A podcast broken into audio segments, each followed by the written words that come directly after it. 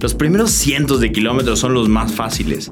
Vas alegre, ilusionado, pensando en cuánto vas a hacer, en la dicha que estás experimentando, en la libertad de ir vagando. Empieza a armarse un nuevo sentido. Tus extremidades empiezan a fundirse con el coche. Sientes ser parte del acelerador y el volante. Eres un transformer que corre a más de 100 kilómetros por hora. Viaje por México. De Los Cabos a Cancún, por Edgardo Montero.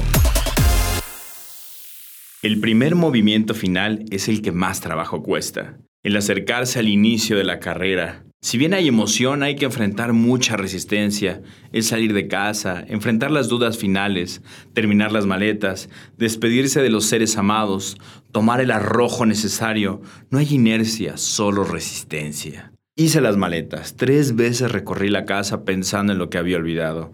Revisé mis listas, pero con el cambio de traer la bicicleta, las dimensiones cambiaron. Si lograba meter la caja de la bicicleta que mide metro y medio por un metro en mi cochecito de metro y medio de ancho, lo había logrado.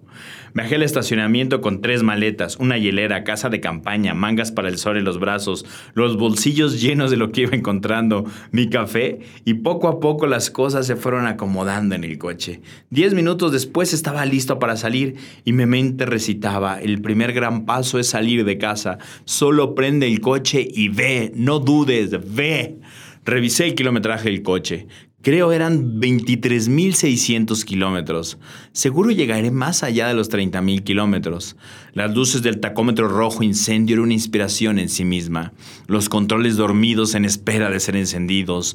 Las llantas avanzaron. Coloqué mis dos celulares, les fui buscando utilidad y ubicación y de repente la luz del sol de la avenida me destelló. Empezaba la ruta. Quería llegar hasta Mazatlán. Solo faltaban 11 horas. 1050 kilómetros aproximadamente. El número más que un reto parecía un dato inconexo, un número sin peso. Encendí la música y los primeros acordes me fueron armonizando. Grabé algunos videos, veía el coche lleno con la caja, la bici y mis maletas, y algo en mí decía, esto es poesía. Si quieres viajar por México y el mundo, acércate youadventurer.com. Al salir de la ciudad, sentí que cuando uno se va, se siente la prisa del que se escapa. Empieza a sentirse la cárcel de la estancia. La distancia se hace larga. Uno espera velocidad y solo tiene tráfico, y la ciudad no termina. Y salen y salen coches, camiones, accidentes, no se avanza. Lo cotidiano empieza a verse con otros ojos, unos nuevos, los de viajero. Puedo decir que los ojos del viajero son más críticos que los de las personas que no han viajado, pues el viajero ha visto mucho más. Sabe que puede o no puede estar en el lugar que le disgusta, que en algunos momentos se irá. Sabe la verdad, que todo es pasajero y que cualquier agonía algunos kilómetros adelante desaparecerá. El viajero tiene libertad de movimiento, el ciudadano tiene que soportar lo que vive diario y tal vez no juzgarlo demasiado, pues está atado a volver a vivirlo. No está la opción de huir, nos decimos, aquí es así. Y como somos perfectos para la adaptación, nos habituamos algunas veces amargándonos poco a poco el corazón o adaptándonos a vivir felices en nuestra prisión. Poco a poco, lentamente fui saliendo de entre la ciudad. La música me emocionaba y me transportaba más allá, hasta que de repente salí. Al cruzar la caseta siempre siento un alivio, como una carga que se me destraba de la espalda. El acelerador empieza a funcionar de forma fluida, el movimiento del pavimento se hace continuo, la música, los árboles, el beat salvaje de la huida empieza a aligerarse y el camino a fundirse con uno mismo. Los primeros cientos de kilómetros son los más fáciles. Vas alegre, ilusionado, pensando en cuánto vas a hacer, en la dicha que estás experimentando, en la libertad de ir vagando. Empieza a armarse un nuevo sentido, tus extremidades empiezan a fundirse con el coche Sientes ser parte del acelerador y el volante. Eres un transformer que corre a más de 100 kilómetros por hora. El tomar las curvas se vuelve una danza, un embelezo, una magia que vas alcanzando. La ruta va formándose poco a poco frente a tus ojos. Empiezas a habituarte a la velocidad. Mi playlist matutina me dice que es el trabajo del día y llamo a mis compañeros. Desde el coche revisamos los proyectos, el cerebro funciona, se reta, se llena de ideas, resuelve problemas, ordena, dibujo pizarras mentales en mi cabeza, creo proyectos, contenidos, convierto ruido en ideas y que se convierten en texto, audio, video. Así surge la idea del logo del viaje y cuestionamos el nombre, vemos la ruta y surgen ideas. México de norte a sur, across México. La ruta es una línea inclinada que inicia en La Paz y se inclina 30 grados aproximadamente hacia abajo, cruzando Durango, Zacatecas, San Luis Potosí. De ahí baja por el Golfo, hace una vuelta en U en Chiapas, luego sube por Yucatán y llega a Isla Mujeres.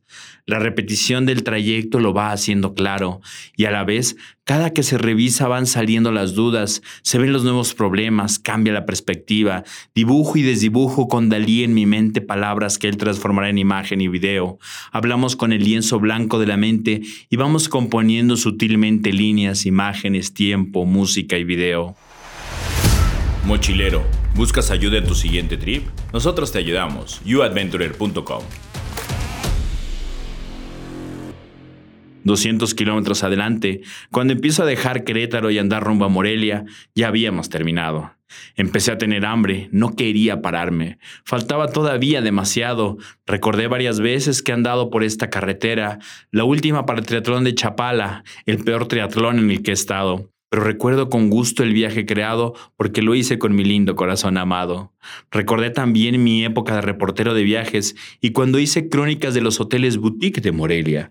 Muy glamuroso, muy emprendedor, mundos de dinero y hospedaje, muy michoacano. Se hacen llamar a sí mismo hoteles tesoro. Y sí son lindas habitaciones en edificios históricos renovados y algunos de ellos con bella artesanía local.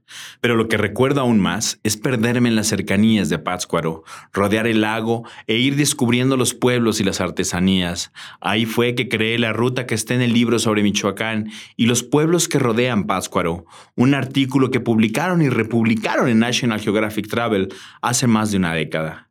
El tiempo en la letra y en el recuerdo es un material elástico. Se va y se viene en el recuerdo como si fuera ayer, pero ha pasado más de una década y el hoy se une con hace un año y con hace una década, y este camino es testimonio de estas experiencias.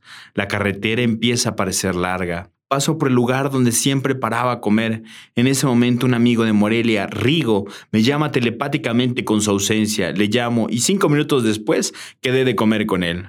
Al terminar la llamada, cambio mi ruta y me doy cuenta que ya no llegaría a Mazatlán en este día. Pero desde hace años no veo a Rigo hay tiempo y qué más da otro cambio en el viaje.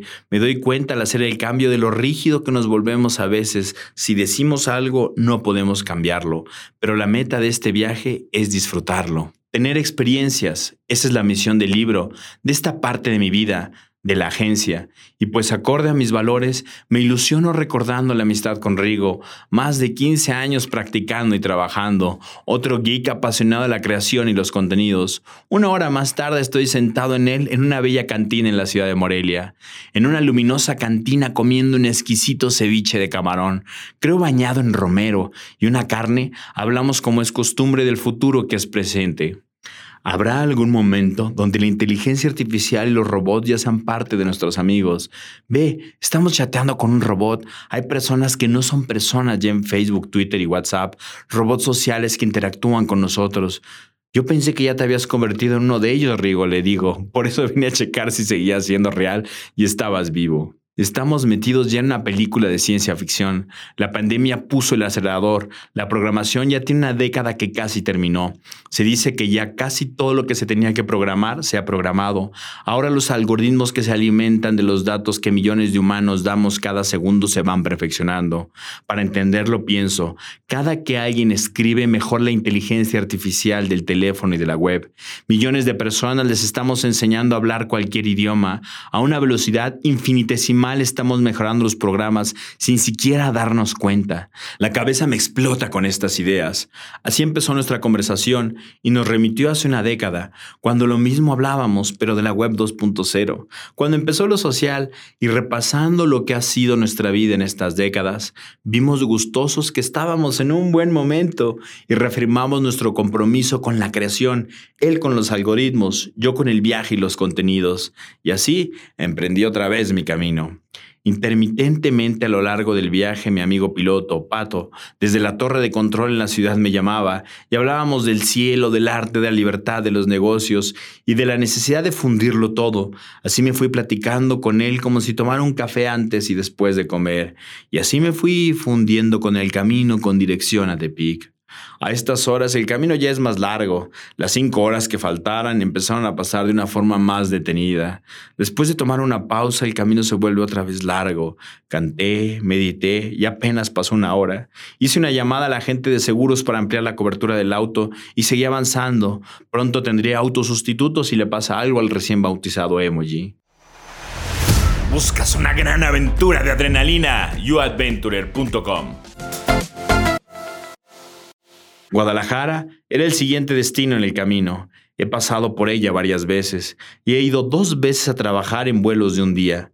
Una a dar una conferencia sobre la transformación digital de los seguros, otra a vender un proyecto a una financiera pero nunca he conocido Guadalajara de veras, y esta no sería la ocasión. Solo lo atravesé a la hora pico. El tráfico de la ciudad me detuvo por casi una hora, y recordé las muchas veces que he pasado por este periférico pensando, debería detenerme a conocer la ciudad. La vez que pasé por aquí, que más recuerdo, fue hace más de 15 años, cuando fui de México a Tijuana y bajé a Los Cabos en 30 días. Aquí apenas comenzaba la travesía. Estaba ilusionado. Esa vez sí manejé hasta Mazatlán.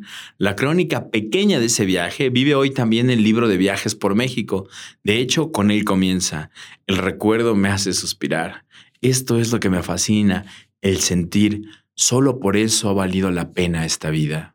Otra llamada de trabajo, hablo con María, una y otra vez resolvemos el futuro, planes, hoteles. Conforme el día se despide, se acaban los planes y la semana. Ya tengo resuelto dónde dejar el coche en Mazatlán y dónde armar la bicicleta. Estoy del otro lado. Lentamente la luz empieza a menguar, el sol se esconde y llena todo de colores como si fuera un sueño al final del horizonte que veo. La luz se difumina y la carretera cambia por una nave interplanetaria. Las pistas son dos hileras de foquitos. Hay que ir por en medio de ellos y tener cuidado de las otras naves, principalmente de las más veloces que llevan luz de halógeno blancas, es decir, las de los coches nuevos, camionetas o deportivos, que son los que tienen esas luces blancas. Y por otro lado, también hay que cuidarse de las madres nodrizas, las grandes naves multicolores que brillan incandescentes, cambian de colores azules, amarillos, rojos y que conocemos vulgarmente como trailers. Viaja por México y el mundo youadventurer.com. En el cielo estrellado, la noche cerrada, no veía la luna. ¿Será luna nueva? ¿O será de esos meses donde la luna nace tarde? No lo sé. En medio de la noche recibe otra llamada de la torre de control y me va platicando de los pilotos que se duermen en el avión, de los cambios de ruta. Poco a poco con la plática voy entendiendo algo del vuelo. Cuando pienso en ello, pienso en la libertad de estar en la cima de todo, donde todo es igual y la dirección está en el tablero, manejando en el cielo. A veces siento que así son los proyectos a largo plazo, como este. Nunca se sabe dónde uno está si va cerca, si va lejos, si va avanzando en la dirección correcta. Pareciera uno está perdido, pero se siente uno que avanza. El instrumento en estos momentos es solo la inspiración, el sentimiento, la soltura de la sangre en el corazón fluyendo por mis manos, mi mente, mi cámara. No tengo tablero, estoy como el piloto que se despertó de otro proyecto y despierta y toma otra dirección. Pero no estoy perdido, tengo mi control, sé a dónde voy. El secreto de esta existencia que tardé mucho en comprender es que el sentido de la vida está en el presente y tú tienes que dárselo. Así terminó mi llamada con torre de control, pues había mucha interrupción y me pongo a cantar, a tomar dirección hacia mi corazón y qué mejor que con Silvio Rodríguez como inspiración. La era está pariendo un corazón. No puede más, se muere de dolor. Y hay que acudir corriendo pues se cae el porvenir en cualquier selva del mundo, en cualquier calle.